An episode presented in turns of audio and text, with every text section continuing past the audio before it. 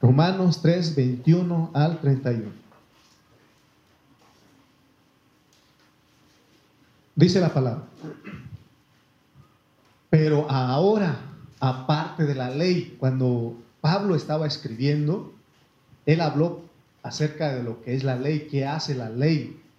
¿Alguien se acuerda para qué Dios, para qué el Señor dio la ley? ¿O para qué es la ley? ¿Para qué sirve? ¿Perdón? Para conocer lo que es pecado, para mostrar lo que es el pecado. Si no, si no diera Dios la ley, no conociéramos lo que es pecado. Amén. Entonces, pero, pero ahora, aparte de la ley, se ha manifestado la justicia de Dios. O sea que en ese tiempo es bonito porque cuando uno lee la Biblia dice, ¿cómo no me tocó vivir en el tiempo de Sansón, de David, de Gedeón? ¿Por qué no me tocó vivir en el tiempo de José, en el tiempo de Abraham, verdad? De Abel, todo. Y, pero es que Dios tiene todo planeado en orden. Y entonces este, a nosotros nos tocó el último tiempo y es lo mejor. Es lo mejor porque muchos hombres del Antiguo Testamento se les hablaba de esto. Dios les hablaba, les mostraba lo que había de manifestar pero ellos no lo alcanzaron, pero sí creyeron. Dice que solamente de lejos saludaban. Y Dios decía, miren, esto es este es mi deseo. Vean esto, ese es mi plan. Que muchos van a ser justificados por la fe, no por obras, sino por la fe. Y los pobres estaban ahí, decían, y así va a ser en ese tiempo. Y dice la Biblia en Hebreos que saludaban. Pues allá nos vemos, pues, porque se iban a morir ellos no iban a, entrar como nosotros. Usted tiene la dicha, usted tiene el privilegio, hermano, se ha manifestado, ha manifestado lo que Dios deseaba desde un principio, lo que Él quería, y es la fe. Pero, pero el Señor dice en su palabra que cuando el Hijo del Hombre venga otra vez, hallará fe en la tierra. Porque hay mucha gente que no cree, como dicen en el mundo, estás viendo, o ¿cómo dice? Estás viendo y no ves. Así estamos. Estás viendo, se te está diciendo, hoy somos de fe. Disfrutemos la fe, disfrutemos a Cristo, que es por la fe. Estás viendo y no ves. Los de antaño dijeron, así como nosotros, ¿cómo me hubiera gustado el tiempo de Abraham, el tiempo de Abel, en el tiempo de Enoch, ver que Dios lo llevó, los de allá dicen, ¿cómo nos gustaría estar ahí? Porque ahí es la manifestación. Y los de este tiempo, y no creemos mucho. No creemos mucho. Pero no estamos aquí para regañarlos de ustedes, ¿verdad que no? Usted vino a recibir a Cristo. Espero que usted no se ofenda conmigo. Si se ofende conmigo, pídame perdón, yo le, lo perdono. Pero ahora, aparte de la ley, dice, se ha manifestado la justicia de Dios, testificado por la ley y por los profetas. La justicia de Dios por medio de la fe en Jesucristo. Si alguien cree en Jesucristo, tiene fe en Jesucristo, justificado. Para todos los que creen en Él. Porque no hay diferencias para todos. Para todos. Por cuanto todos pecaron y están destituidos de la gloria de Dios siendo justificados gratuitamente. Oh, hermano, ni regalado queremos nosotros. Es un regalo, es gratis. Los, los americanos dicen, es free, gratis, free, gratis mediante la redención que es en Cristo Jesús. Versículo que sigue. A quien Dios puso como propiciación. El otro día les explicaba lo que era la propiciación. Por medio de la fe en su sangre para manifestar su justicia a causa de haber pasado por alto en su paciencia los pecados pasos. Porque Él es paciente, porque el que tiene más hijos desobedientes, y más hijos ingratos, más hijos, hermano, así es Dios. Usted con los tres, con los cuatro que tienes, no se porta bien y usted dice, ¿por qué me tocó unos hijos así? Él es el que tiene más hijos y no se agüita, dice que es paciente. Él es paciente. Versículo que sigue. ¿O ese es? Con la mira de manifestar en este tiempo su justicia y el que en este tiempo su justicia, a fin de que Él sea el justo. Como Él es el justo, Él justifica. Al que es de la fe de Jesús. Versículo 27. ¿Dónde, puede estar la jactancia? ¿Queda excluida? ¿Por cuál ley? ¿Por la de las obras? No, dice, sino por la ley de la fe. Concluimos pues que el hombre es justificado por fe sin las obras de la ley. ¿Es Dios solamente Dios de los judíos? ¿No es también Dios de los gentiles? Ciertamente también de los gentiles. Oh, bendito sea Dios. Porque Dios es uno y Él justificará por la fe a los de la circuncisión y por medio de la fe a los de la incircuncisión. Luego por la fe invalidamos la ley en ninguna manera, sino que confirmamos la ley. Mire hermano, en este tiempo estoy disfrutando más la palabra. Porque antes yo decía, es que no estamos bajo la ley. Es que la ley es dada a los judíos. No, la ley es dada para ti, pero tú lo guardas por la fe. Tú crees en ella por medio de la fe. Porque no invalidamos la ley. No podemos decir, no, es que la ley no es de nosotros. No, sí es de nosotros porque es Dios. La ley habla de Dios. Pero solamente que la diferencia es que nosotros la guardamos por la fe. Creemos en lo que dice. Y Él es el que cumple en nosotros. No es como los judíos que ellos quieren hacerlo, cumplirlo, pero sin Cristo. No tienen fe. Sin fe no se puede. Amén. Entonces, vemos la justificación. Este punto, estamos en la sección de la justificación. La pregunta que podemos hacernos en esta hora es, ¿por qué es necesaria la justificación tanto de judíos como gentiles? ¿Por qué es necesaria? Cuando usted entiende lo que es la justificación, este es el segundo mensaje. Vamos a ir a otro tercer y cuarto mensaje acerca de la justificación y usted va a disfrutar. Usted va a decir, ahora sé, estoy agradecido con mi Dios. Estoy agradecido. Entonces, mire, ¿por qué? La pregunta es, ¿por qué es necesaria la justificación tanto de judíos como de gentiles? Vamos a poner Salmos 7, 11 al 12. Salmos 7, 11 al 12, para que usted vea, hermano, lo que dice la palabra.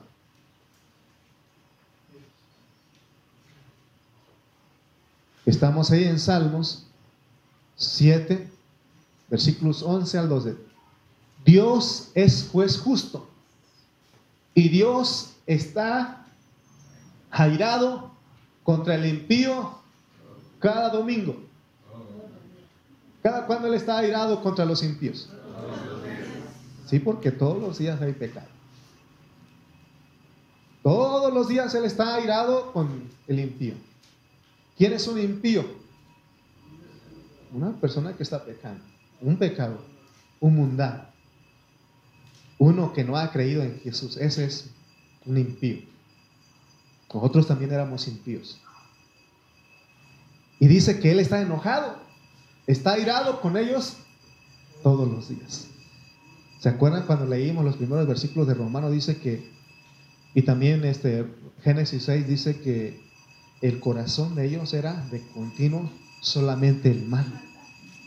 Se levantaban, como el otro les dije, se levantaban ellos.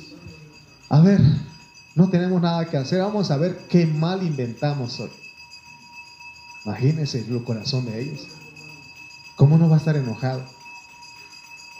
Usted, cuando sus hijos se portan mal, ¿usted es uno que se enoja también? Usted anda bien, ah, qué, orgullo me dan mis hijos cuando se portan mal. ¿Verdad que no? Usted se enoja. Usted está, dice, no, ¿qué pasó con mis hijos? Y usted va y habla con ellos, los corrige. Amén. ¿Sí o no? O usted dice, ah, le, este, y su hijo, cuando le llevan quejas de la escuela y, el maestro dice, ¿sabe qué, señor? Su hijo ocupa el primer lugar, pero de los mal, de los mal portados. ¿Qué va a hacer usted? Uy, qué, un aplauso por mi hijo. Uh, ah, estoy orgullosa, orgulloso de mi hijo. ¿Verdad que no? Usted dice, trágame tierra. Imagínese el Señor.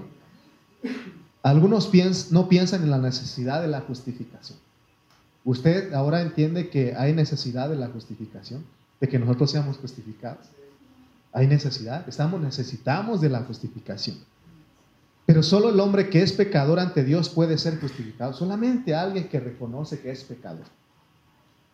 El versículo este de Salmos nos dice que Dios está airado, está enojado con el impío todos los días. Aún Juan 3.18, vamos a poner Juan 3.18 y nos va a enseñar que aún estamos condenados. Juan 3.18, por eso necesitamos justificación, sí o no. Bueno, tres que necesitan justificación, los demás no. ¿Sí? No tengan, no me tengan miedo, no les voy a hacer nada. No me tengan miedo, respondan, participen, porque ahí así se le va el sueño. Si no participa, se le va a agarrar el sueño. Dice, el que en él cree no es condenado, pero el que no cree ya ha sido condenado. Porque no ha creído en el nombre del unigénito Hijo de Dios. Entonces, para ser justificados, ¿qué necesitas hacer? Creer en el Hijo, creer en el sacrificio. ¿Se dan cuenta ustedes que es importante la fe? Porque creer es la fe.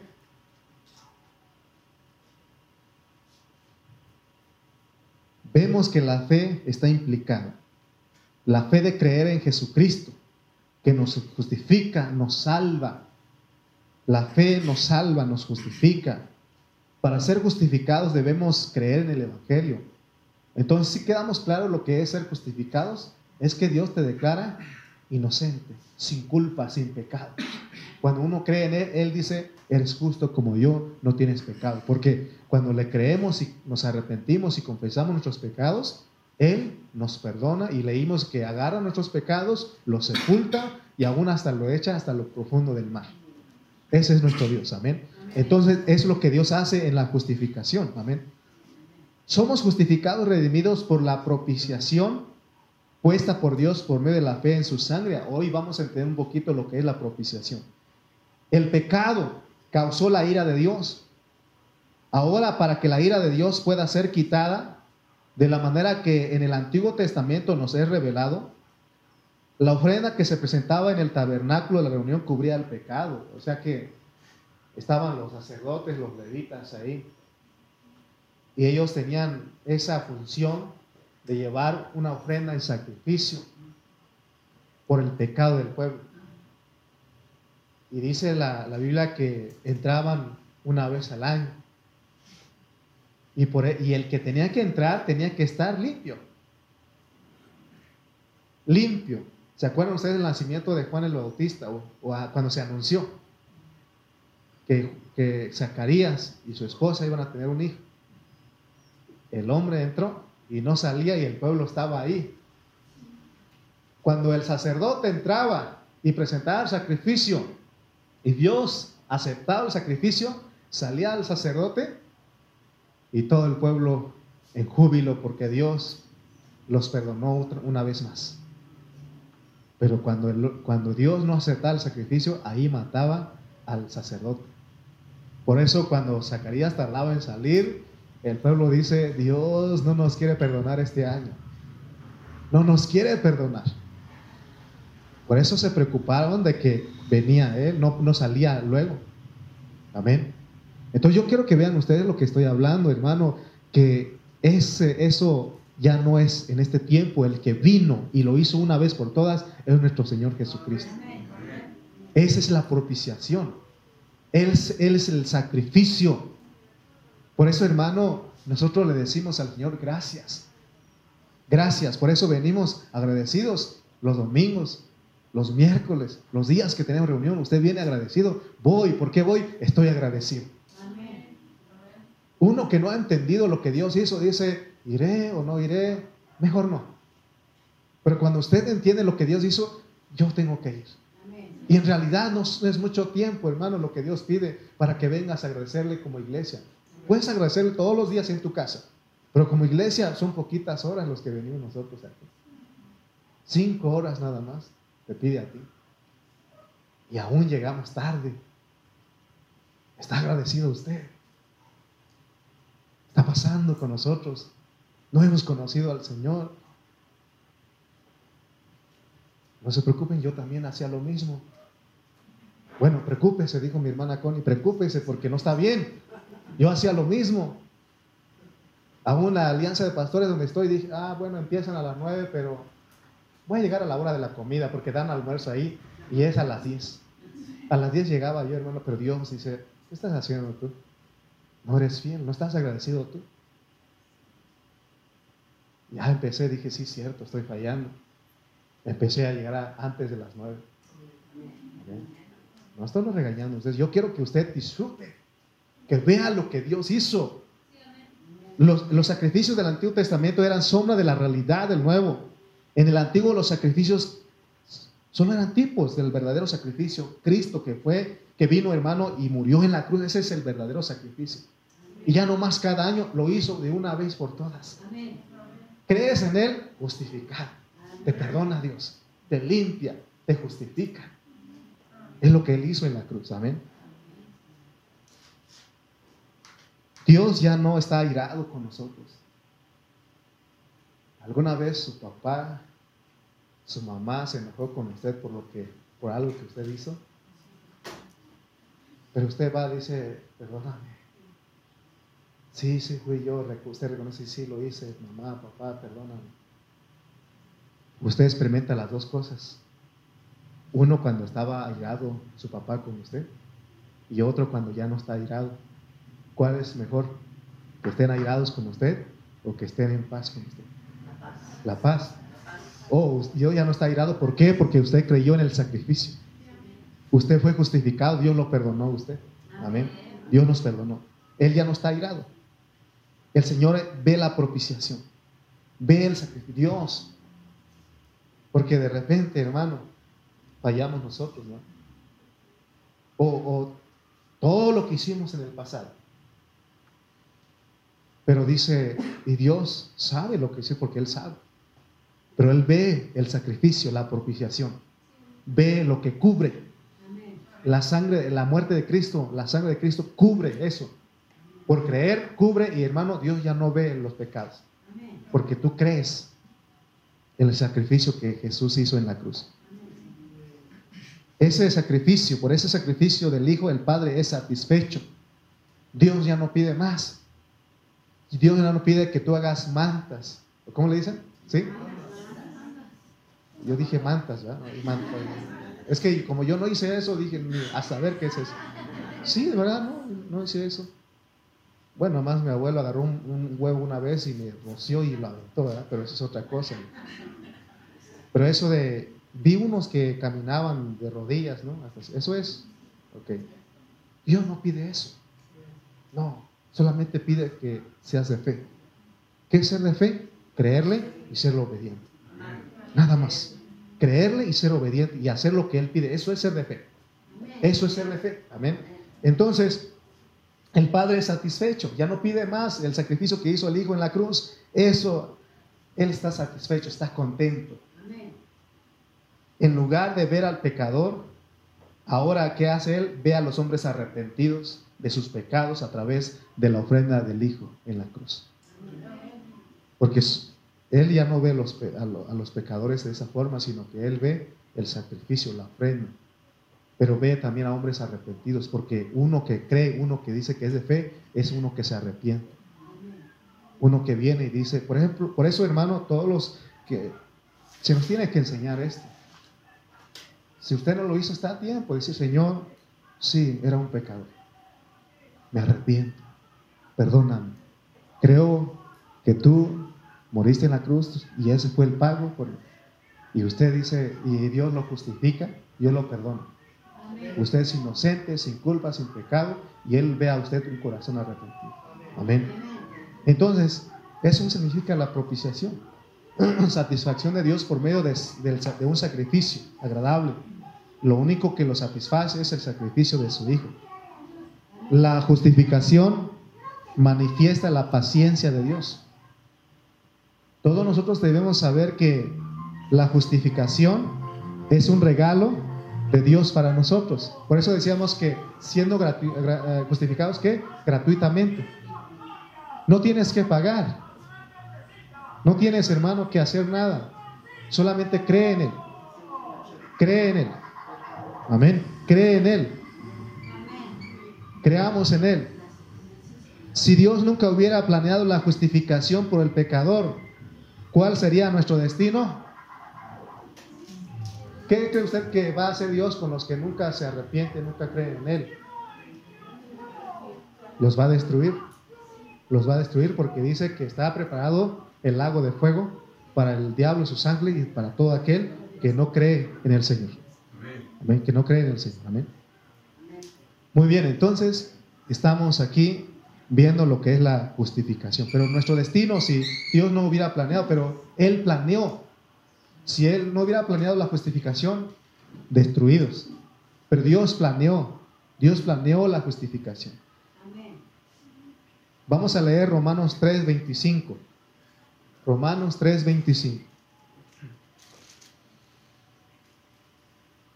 A quien Dios puso como propiciación por medio de la fe en su sangre para manifestar su justicia a causa de haber pasado por alto en su paciencia los pecados pasados, porque antes de venir a Cristo nosotros éramos pecadores. O sea, pecábamos, todos los días pecábamos. Cuando uno entiende lo que Dios ha hecho, porque dice que Él fue paciente. Nosotros a veces, hermano, no somos pacientes, ¿no? Cuando alguien se porta mal con nosotros decimos, Señor, ¿te lo llevas o te lo mando? O sea, uno, ¿verdad? Llévatelo, Señor, para que te cante más cerquita. O sea, uno no es paciente. Sin embargo, Dios, ¿qué es? Paciente, paciente. ¿Cuántos años, a los cuántos años usted vino a Cristo? Muchos de nosotros vinimos casi a los 50, otros a los 60 otros a los 80. Yo conocí a un hermano que vino a Cristo a los 80. Uh, Dios tuvo paciencia de ese hermano. Ese hermano debería estar más agradecido. Sí, porque mucho tiempo. Amén. Todos deberíamos estar agradecidos, ¿no? Pero los que vinieron, hermano, vivieron más, vivieron, vinieron hasta los últimos años de su vida. Oh, hermano, Dios fue paciente contigo. Aún te guardó.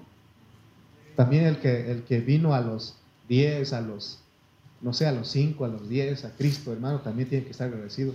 ¿Cuántos bebés no mueren? Y los que no, en cuna, Entonces, pero Dios tuvo misericordia, paciente, en su paciencia, los pecados pasados, amén. Entonces, ¿qué tiene uno que decir? Mil gracias. Te agradezco, Señor, por lo que has hecho por mí. Por eso todos los días en la reunión venimos agradecidos. No se, no se tiene que hacer una carga para ti. Híjole, otra vez. Seguramente va a regañar, va a decir lo de la hora que llevo. No, tú vente. Pero tengo que avisarles, no tengo que decirles a ustedes. El que viene temprano no tiene problema, pero el que llega tarde dice, híjole, me lo está diciendo otra vez. También que me caía el pastor. Sí. Pero tengo que decirles, ¿no? Es lo que hace un papá, ¿no? Decirles, decirles a ustedes. Pero venga, vengamos agradecidos. Usted diga, voy. ¿A dónde vas? Voy a la iglesia. ¿Por qué? estoy agradecido con mi Dios. Porque Él me, me justificó. Él me ve sin pecado por haber creído en Él. Amén. Versículo 26. Con la mira de manifestar en este tiempo su justicia, a fin de que Él sea el justo y el, y el que justifica al que es de la fe de Jesús. ¿Usted tiene, es de la fe de Jesús? ¿Usted cree en Jesús?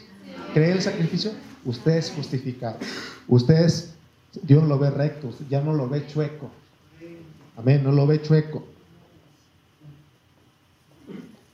ahora, otro punto es la jactancia de los de la ley. O sea, la jactancia. ¿Qué es jactancia? Presumir. Jactarse es presumir.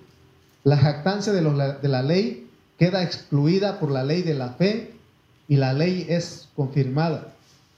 Vamos a leer Romanos 2.23, porque los que tienen, ¿quiénes Dios le dio la ley? A los judíos. Y ellos presumen, dicen es que nosotros tenemos la ley. Ustedes los gentiles son unos perritos, son unos circuncisos, incircuncisos. Romanos 2.23 de tú que te jactas de la ley. ¿Quién es el que se jacta, el que presume de la ley? Un judío. Con infracción de la ley deshonras a Dios porque ellos infringen la ley, desobedecen. Dicen ellos, nosotros tenemos la ley, pero Dios dice, Pablo dice, pero desobedeces. No vives la ley. Aunque tú tengas la ley, no vives. Amén. Es lo mismo que dicen nosotros los, los mundanos, ¿no? Y, eso que tú lees la Biblia. Nos dicen a nosotros a ver, porque nuestro hablar, nuestro testimonio no se ve nada. Amén. Entonces vamos a ir al versículo 27 del capítulo 3, Romanos 3, 27. Porque aquí está la jactancia, está la presunción. ¿Dónde pues está la jactancia? Queda excluida. ¿Por cuál ley? ¿Por la de las obras? No, sino por la ley de la fe. O sea que nosotros, hermano, cumplimos la ley por medio de la fe en Jesucristo.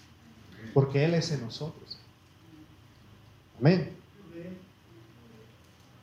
Pablo habló muy fuerte a los judíos respecto a la ley de Moisés. Pablo no estaba tratando de invalidar la ley, por eso les dije que en este aquí estoy disfrutando más la palabra, porque de repente uno, es que ya la ley ya no es... No, la ley sigue vigente. La ley es Dios. Pero no tienes que cumplirlo en la forma que enseñan los judíos o los mesiánicos. No, tienes que guardarlo en la fe de Jesucristo. En la fe de Jesucristo. Amén. Entonces, vemos, hermano, que los judíos tenían, no, no, Pablo no estaba diciendo que tenían que olvidarse de la ley y entrar a otra clase de doctrina. Lo que Pablo estaba tratando con los judíos era que ellos no siguieran tratando de justificarse por lograr de la ley. ¿Se acuerdan del hombre, del joven rico? Maestro, bueno, ¿qué haré para heredar la vida eterna? Ah, pues los mandamientos tienes. Y empezó a dar la lista. ¿Y qué dijo? Momento, Señor, yo eso ya lo he guardado desde mi juventud. Se trató de justificarse, pero Dios dice, vamos a ver si lo estás viviendo. Vende tus bienes y dáselo a los pobres. O sea, aunque tenía la ley, aunque lo sabía de memoria, pero no lo vivía porque dice que cuando Jesús dijo, reparte tus bienes a los pobres, eso es, amarás a tu prójimo. ¿Cierto? Y él no cumplía ese mandamiento. Amén. Él no cumplía ese mandamiento. Entonces, hermano, lo que Pablo está pidiendo es de que ellos crean en Jesucristo. Una cosa es justificar la, buscar la justificación por la obra de, por el obrar de la ley y otra es justificarse por el obrar en fe la ley, que es diferente. Nosotros tenemos, hermano, que buscar esa justificación. Y gracias a Dios que ya hemos sido justificados. Tenemos los diez mandamientos. Usted eche lápiz ahí y diga, ah, llevo, ah, cumplo todos los días. Y Dios te va a decir, vende lo que tienes y dáselo a los pobres y ahí es cuando uno falla. Amén. Pero uno es de fe, uno sabe que falla, pero uno se arrepiente y dice, Señor, perdóname. Esta área no he vencido, Señor. Todavía soy, ¿verdad? Soy un poquito, Señor. Perdóname, Señor. Dame de tu gracia para que yo pueda compartir lo que tú me has dado a otras personas.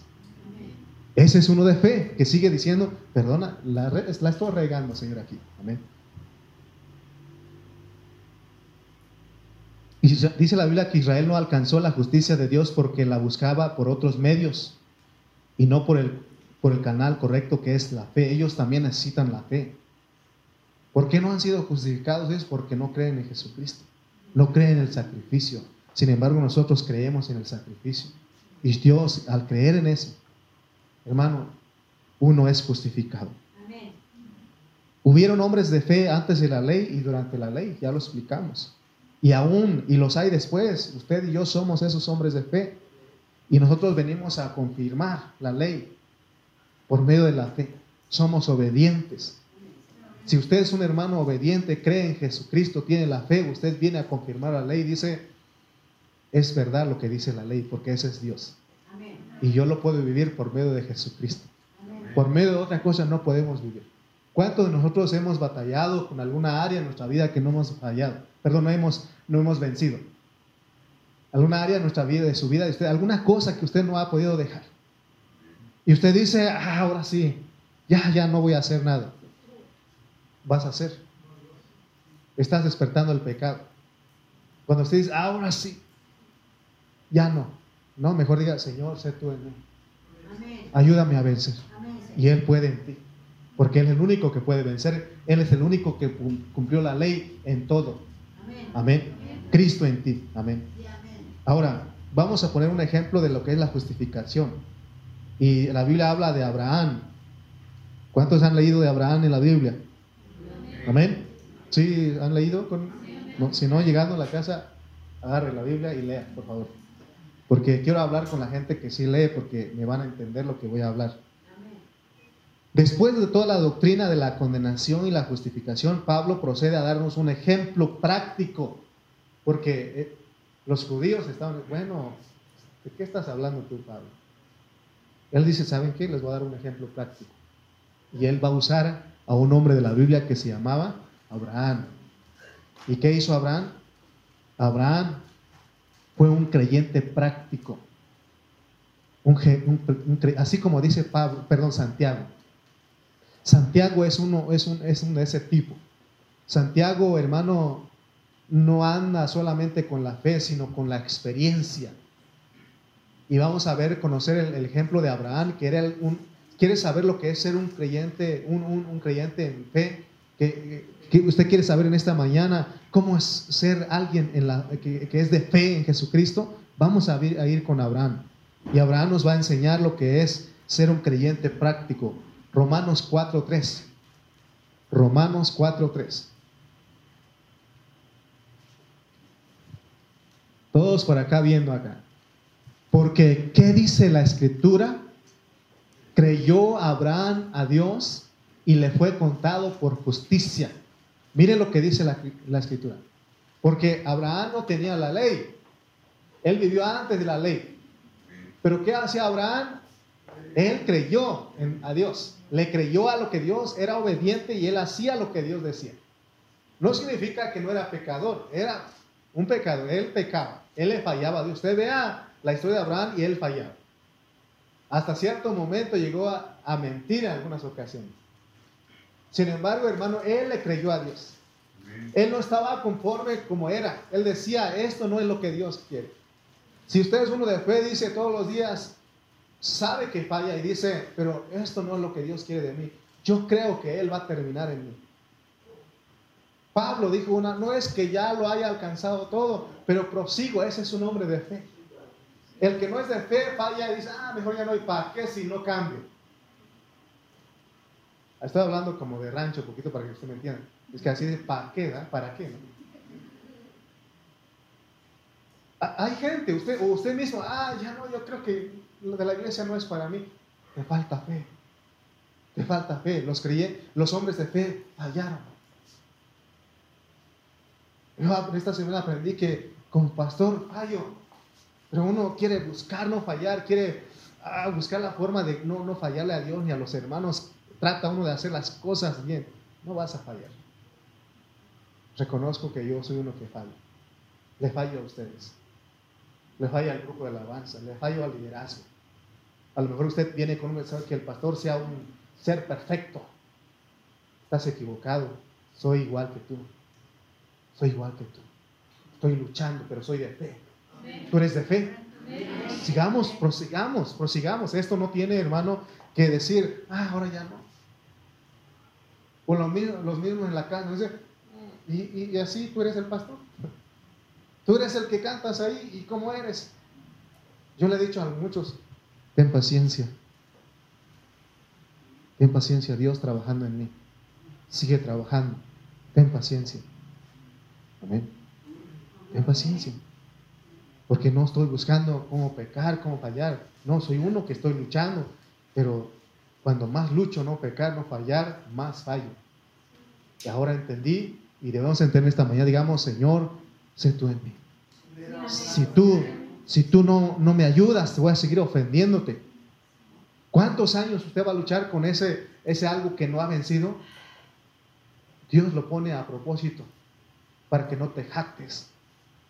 Cuando de repente uno se siente ya con alitas, con el anillo aquí en la cabeza, dice, ah, esos pecadores mundanos, yo no soy así. Y Dios dice, a propósito te voy a dejar algo para que tú tengas misericordia, para que tú te acuerdes que eres carne, que pecas. Pero tú eres uno que se arrepiente, no estás conforme con lo que haces, dices, me arrepiento.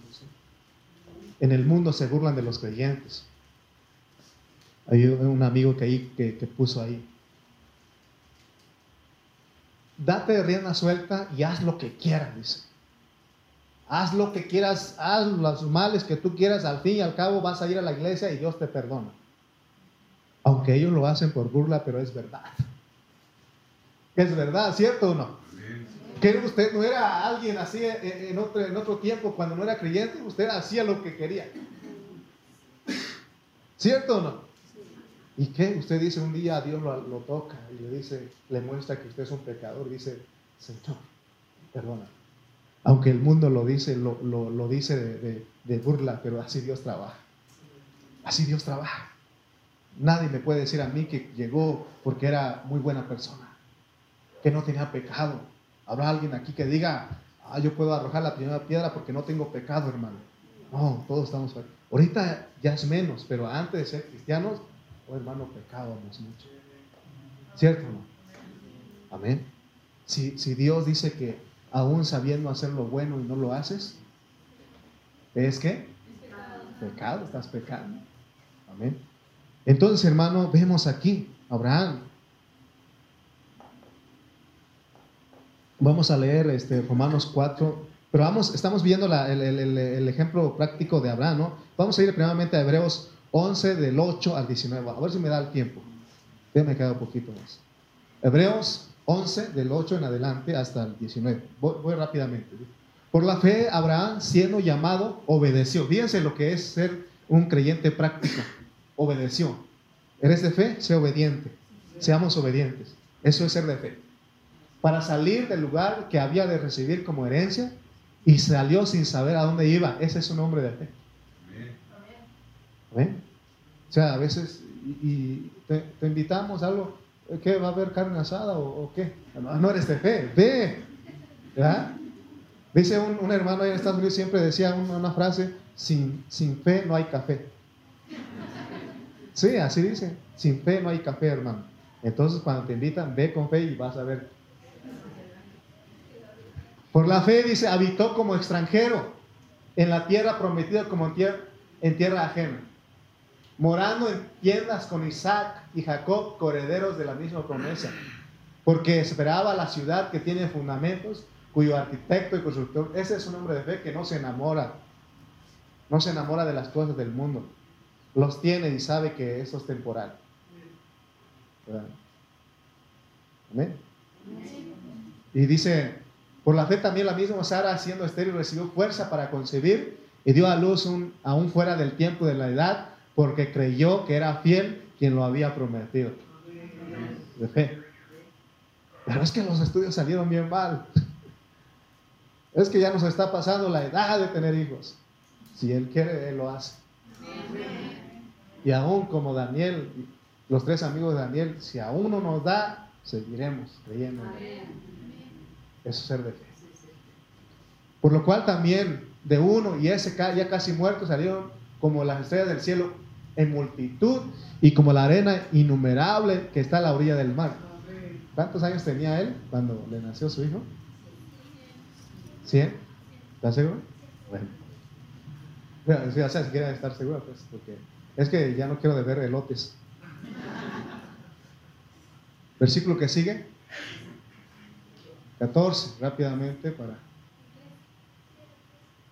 porque los que esto dicen claramente dan a entender que buscan una, una patria, o sea, los de fe dicen, soy mexicano, pero no soy mexicano, porque mi patria, aunque como México no hay dos, y soy mexicano hasta me llevo en la sangre, en la piel, ¿verdad?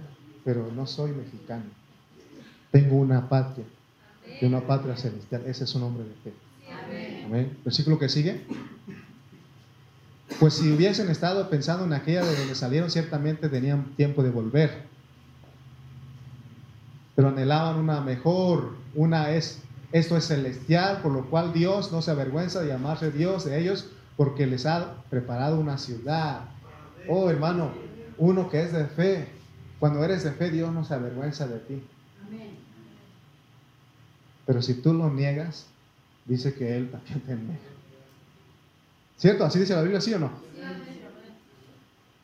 pero dice que es fiel. Bendito sea Él porque sí es fiel. Vamos a regresar a Romanos 4, 1 al 5 rápidamente porque el tiempo, yo estoy peleado con el tiempo y usted también. Romanos, por favor, 4, del 1 al 5. ¿Qué pues diremos que halló a Abraham, nuestro padre, según la carne? Porque si Abraham fue justificado por las obras, tiene que gloriarse, pero no para con Dios. Porque, ¿qué dice la escritura? Creyó Abraham a Dios y le fue contado por justicia. Pero al que obra no se le cuenta el salario como gracia, sino como deuda. Mas al que no obra, sino cree en aquel que justifica al impío, su fe le es contada por justicia. esa forma fue justificado Abraham. Aquí se nos muestra cómo el creyente Abraham alcanzó la justicia de Dios, no por las obras, sino por ser obediente, por la fe. Dios le decía, haz esto a Abraham, y él lo hace. Abraham, sal de tu tierra y de tu parentela. Pero fíjense, hermano, lo quiero hablarles un poquito en esta hora, si usted me permite. No significa que Abraham era perfecto. No significa que Abraham no fallaba, sí fallaba. Pero Dios dice que él era un hombre de fe. Así como usted es, con fallas, con problemas, con defectos, si usted le cree al Señor, el Señor, ¿qué hace? Lo justifica y dice que usted es de fe. Que no Dios le dijo, Abraham, sale de tu tierra, de tu parentela. ¿Qué hizo él? No, no salió a la primera, no se crea. Dice que le habló muchas veces. Le habló muchas veces y dice, no quería. Abraham, te estoy llamando, agarra a tu esposa y vete a donde yo. Y dice, no, pero es que si voy solo, si me matan, ¿no? Si nos agarran, voy a llevar a mis papás, a mi sobrino. Ahí va. Abraham, ¿qué te dije? Sale de tu tierra y de tu parentela. Tuvo que cortar al papá, lo mató Dios al papá porque el papá lo estorbaba. Y ahí va otra vez con su sobrino no tuvo problemas. Yo le te dije, pues, ¿qué te dije, Abraham? Sí, Señor, ahora sí. Así somos nosotros, pero somos de fe. Porque lo que quiero que usted regrese a su casa motivado, diga, entonces soy de fe. Creo en el Señor. A pesar de mis fallas, de mis defectos, soy de fe. Me arrepiento y sigo adelante. Amén. O sea, uno de fe no es un ser perfecto. Lea la historia de Abraham. Él le falló mucho al Señor pero eh, tenía algo, era obediente. Era obediente. Hacía lo que el Señor le decía. Aunque Dios tenía que hablarle muchas veces, pero dice, obediente. ¿Cuántos de ustedes tienen un hijo que le dice, ¿puedes hacer eso, mi hijito? ¿Eh? Porque así dice uno, ¿no? ¿Cierto o no? ¿Habrá alguien así que dice eso? ¿Pueden hacer esto? ¿Eh? O en, en la familia, en la pareja, ¿Puedes hacer esto? ¿Ah? ¿Qué dijiste? Si el otro no es paciente, ya no te dice nada. Adivina, adivinador. Pero Dios, ¿qué dice, hace Dios? Paciente. Le habló cuántas veces Abraham, muchas veces. Lea Génesis y va a dar cuenta que le habló mucho. Y Abraham era como usted. Abraham, sal de tu tierra y de tu parentela. ¿Eh? No te escuché, Señor. Y él no crea, ya te dije, sí, no, él dice, sale tu tierra y tu parentela. Y otra vez, ¡eh! Oh, bendito sea nuestro Dios, ¿no? Bendito sea Él, hermano, porque Él no se impacienta. ¿Tiene calor para prender el ventilador? ¿Está bien? ¿Está bien? Bueno, pues es que ya me dio calor a mí. Y pues no puedo hacer lo que está la Abraham obedecía a Dios, pero no se jactaba en su obrar. Nosotros no debemos de jactarnos, jactarnos en las cosas que hacemos. Porque la justicia de Dios no se logra por la jactancia del obrar. O sea, si alguien es puntual aquí, si alguien es esto, no se jacte eso.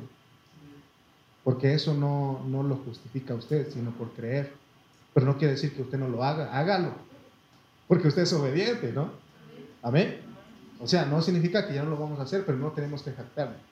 Una vez, el pastor Cayetano, y, yo también lo, una vez lo dije, él dice que un día dijo, ¿qué se sentirá hacer frío?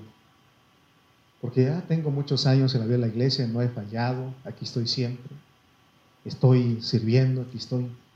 Pero veo que muchos se, van de la iglesia, no les gusta mucho, van, vienen cuando quieren. Y él dijo, ¿qué se sentirá ser así? Porque yo no soy así. Y Dios le dice, ¿quieres probar, mi hijito? Y en eso dice que le cayó como una cubeta de agua fría. Le dice, Señor, ¿qué estoy pensando? Perdóname, Señor, mejor quiero ser obediente y no ver en los demás. Porque rápido uno dice, no, es que no todos llegan temprano. Entonces, ¿para qué yo? No, tú si eres, eres de fe, tú hazlo sin esperar a que otros lo hagan. Yo entendí eso hace mucho tiempo. Si no todos quieren hacer la limpieza, yo lo hago. Yo lo hago, no hay ningún problema.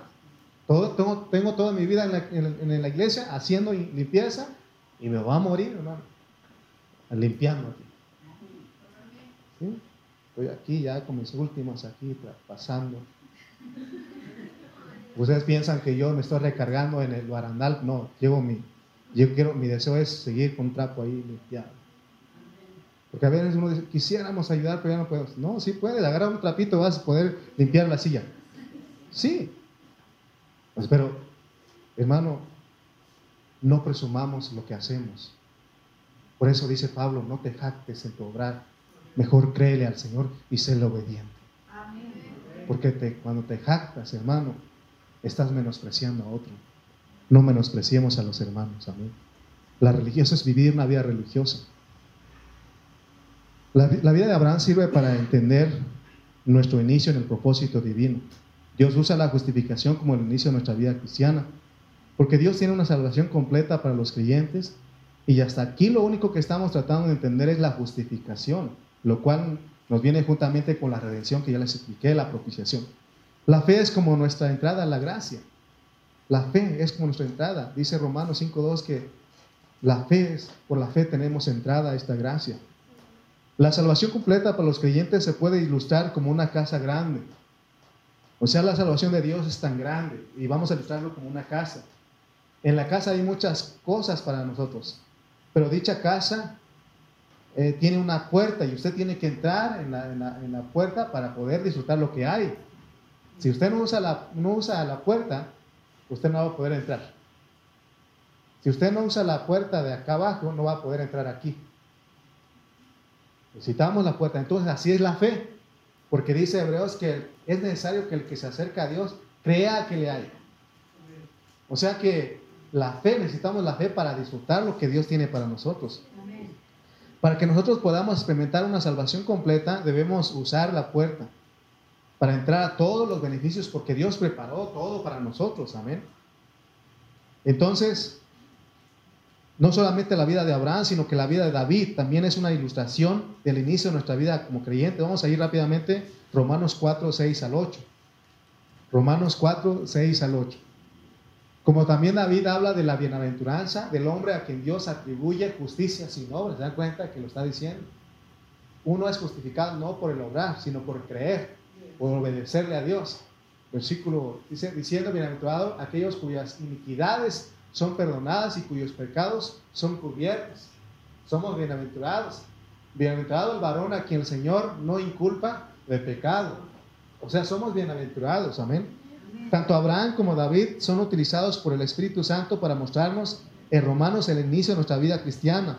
Nosotros somos justificados por la fe. Es decir, iniciamos nuestra vida con fe.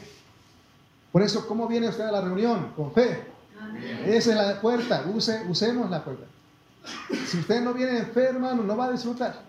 Necesitamos, hermano, venir en fe. De hecho, hermano, cuando venimos al Señor por primera vez, venimos ciegos. Recibimos al Señor sin siquiera saber mucho de Él, pero le creemos a Él. Ya después vamos experimentando. Después vamos preguntando, a ver, hermano, ¿cómo está esto? Vamos conociendo después, pero primeramente venimos sin saber nada, pero venimos creyéndole a Él. Creyéndole a Él. Entonces, la justificación rápidamente les voy a explicar que tiene dos aspectos. Una inicial. Para tener clara la palabra de Dios, vamos a explicar esto. La justificación de que lo, que nos habla Romanos tiene que ver con la muerte del Señor y es aplicada, aplicable al inicio de nuestra vida como creyentes. Cuando recién nos convertimos necesitamos la justificación, pero es el aspecto inicial. Podemos decir entonces que uno de los aspectos de la justificación es que el Señor lo llevó a cabo de una vez por todas. Podemos aún decir la, justificación objetiva o, justificación inicial en este caso. Porque, porque, ¿Por qué decimos que el Señor nos justificó una vez por todas? Porque el Señor no puede morir dos veces o muchas veces. Su muerte en la cruz es suficiente. Por eso todo el que cree en esto es justificado y puede, puede iniciar su vida de creyente, pero ese es el inicio. Pero hay una parte que es un aspecto que se llama progresiva, esa la necesitamos todos los días.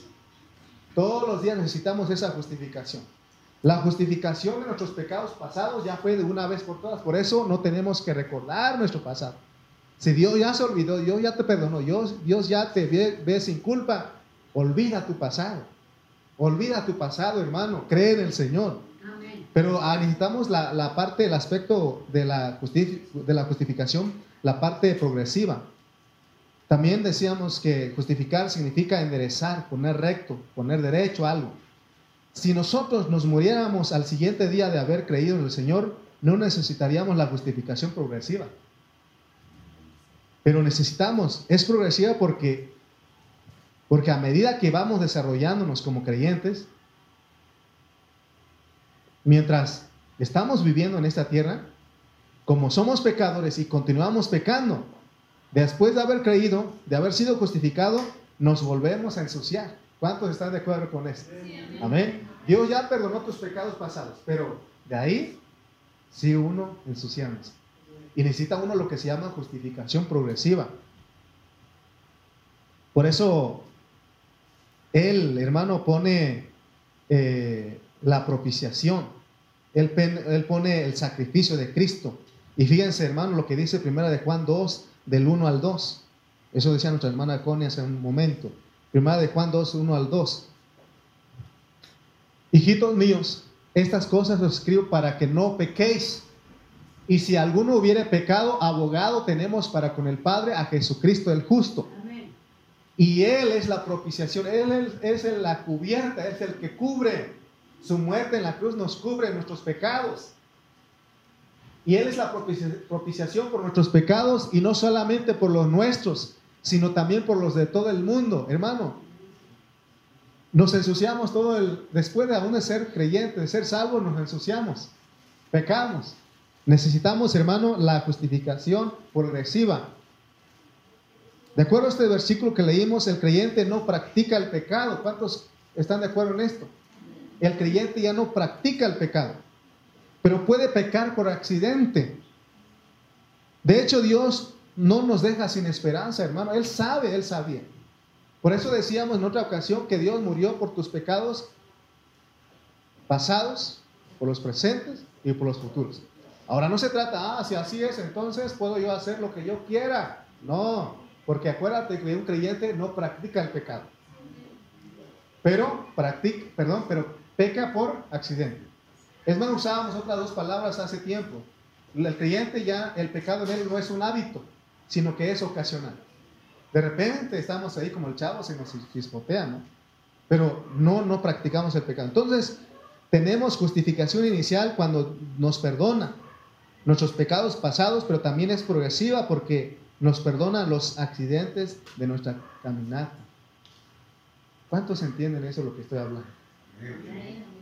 Nosotros necesitamos la justificación que Dios nos merece, pero la parte progresiva, aunque ya nos justificó de los pecados pasados, necesitamos, necesitamos que Él nos siga justificando, porque estamos, aún en esta vida, estamos pecando. Pero bendito dice a Dios que Él arregló todo ese problema. Si tú eres uno de fe, dices, Señor, me arrepiento de mis pecados. He fallado. Y Él, si tú, si, si usted va todos los días al Señor, Él lo perdona. Él lo perdona. Y usted dice, Señor, perdona. Me arrepiento, Señor. Él lo perdona a usted. Porque Él dijo en su palabra. Entonces, Pablo dice que la bienaventuranza de la justificación es para gentiles y para judíos. Es una dicha es una felicidad eso, hermano, de que Dios nos justifica de esa manera. Porque ya no tienes que pagar. No tienes que, hermano, que hacer algo para que Dios te justifique. No tienes que ir arrastrándote, no tienes que estar golpeando para que Él te justifique, que Él te declare inocente, te declare sin culpa. Solamente cree en Él. Cree en él. Y, la, decíamos que la justificación progresiva es todos los días di, me arrepiento. Métete ahí con Él y dile, Señor, he pecado contra ti. Una cosa que he aprendido es de que no puede decir, no he pecado, no. Pecamos todos los días. Pecamos. Alguno no tiene malos pensamientos. Sí, tenemos malos pensamientos. Aún te dije que el saber hacer lo bueno no lo haces, es pecado. Pero ve con él ahí a solas, métete ahí en tu cuarto y dile, Señor, aquí estoy, estamos tú y yo, cara a cara. ¿En qué te he fallado, Señor? Porque uno es rápido, no, es que yo no tengo la culpa. ¿Cuántos hacen eso? No, es que yo no. O en el matrimonio, no, es que ella, es él. ¿No? A veces decimos eso. ¿Sabe a quién le escuchamos la culpa? Mi esposa y yo a, veces de las cosas, de los perros. Fueron ellos. Romanos 4.9 rápidamente.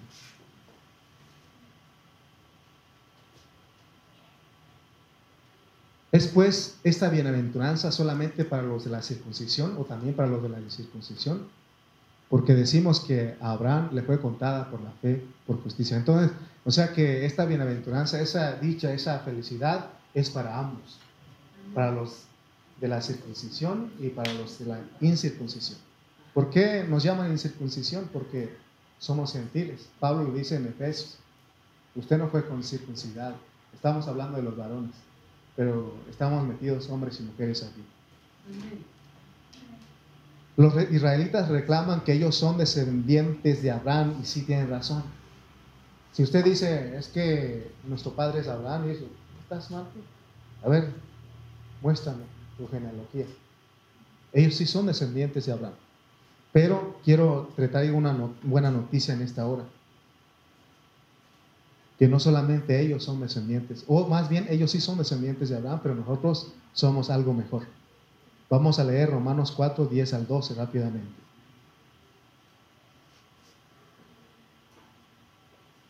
¿Cómo pues le fue contada? Estando en la circuncisión o en la incircuncisión. No en la circuncisión, sino en la incircuncisión. Y recibió la circuncisión como señal, como sello de la justicia de la fe que tuvo estando aún incircunciso, para que fuese padre de todos los creyentes no circuncidados aquí, a fin de que también a ellos la, a ellos la fe les sea contada por justicia. Y padre de, lo, de la circuncisión, para, que los que no para, para los que no solamente son de la circuncisión, sino que también siguen las pisadas de la fe que tuvo nuestro padre Abraham antes de ser circuncidado. O sea que Abraham viene a ser padre, padre de, los, de la circuncisión, los judíos y de los gentiles.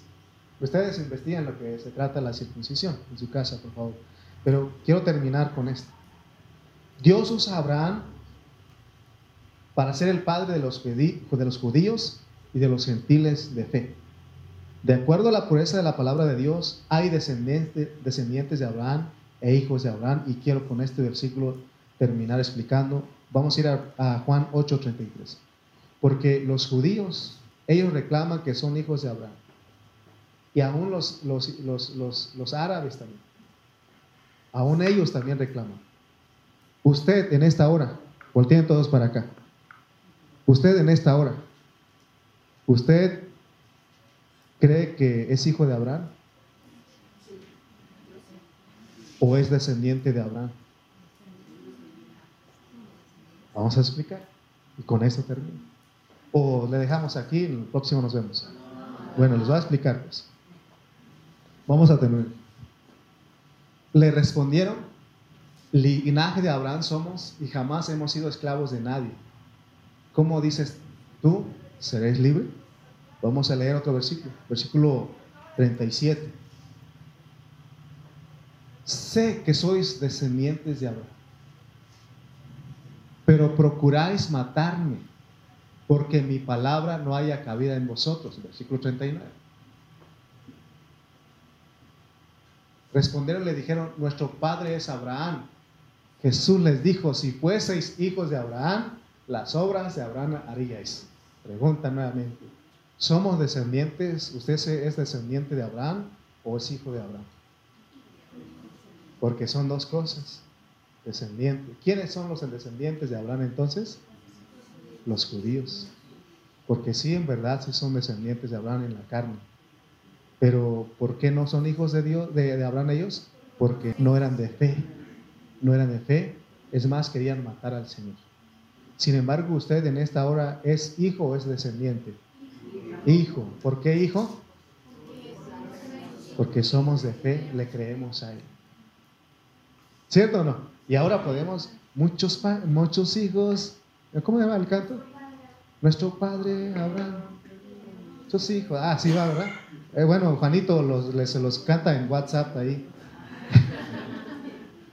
Entonces, terminado, pues los hijos de Abraham son los de fe, mientras que los descendientes de Abraham son de la carne. Oh, bendito sea Dios, porque ahora tengo, hermano, eso me ayuda a mí a decir, soy hijo de Abraham. Y los judíos dicen, no, no, soy de fe. Tú eres descendiente de Abraham en la carne, pero es mejor ser hijo que ser descendiente. Porque ¿qué hacen los descendientes de Abraham? No hacían las obras que hacía Abraham, no eran de fe. Amén. Abraham es el punto de partida para identificar a los de la fe. Los incircuncisos que somos nosotros, somos justificados. Dice que preveyendo que los gentiles serían bendecidos por él, como el padre de la fe. Por eso él se le considera el padre de la fe. Pues recuerden pues que Abraham es padre de fe, de la fe, pero ¿cómo era su vida? Pues tenía una cosa que nosotros tenemos, era, le creía a Dios. No estaba conforme, no estaba conforme con lo que él era. Él decía, él cuando él pecaba, cuando él fallaba, él decía, ese no soy yo. Cuando yo quiero que ustedes mediten en lo que voy a hablar. Porque pecamos nosotros, fallamos. ¿Sí o no? ¿Habrá alguien aquí que diga, no hermano, yo? Todos acá. Pero si usted es de fe, dice, yo no estoy conforme con esto. Porque Dios, yo le creo a Él. Y Él dijo, dice Pablo, que el que comenzó en vosotros la buena obra, la perfecciona, la terminará. Usted tiene que ver lo que Dios ya, ya logró. O sea, en otras palabras, tenemos que poner a, ver a Cristo. Eso es lo que voy a hacer por la fe. Dios está trabajando en mí. Ese es un hombre de fe. Y no, no de que, ah, ya no. Ya, ya aquí tiro todo. Mejor me voy al mundial ahí como estaba. Eso no es ser de fe. Eso no es ser de fe. Cuando tú fallas, cuando tú pecas, hermano, levántate sacúdete y vamos, sigamos adelante. ¿No crees tú que yo estoy haciendo todos los días eso? Yo le digo, Señor, perdóname. Perdóname, Señor. Perdóname porque aún le voy a las chivas y perdieron ayer.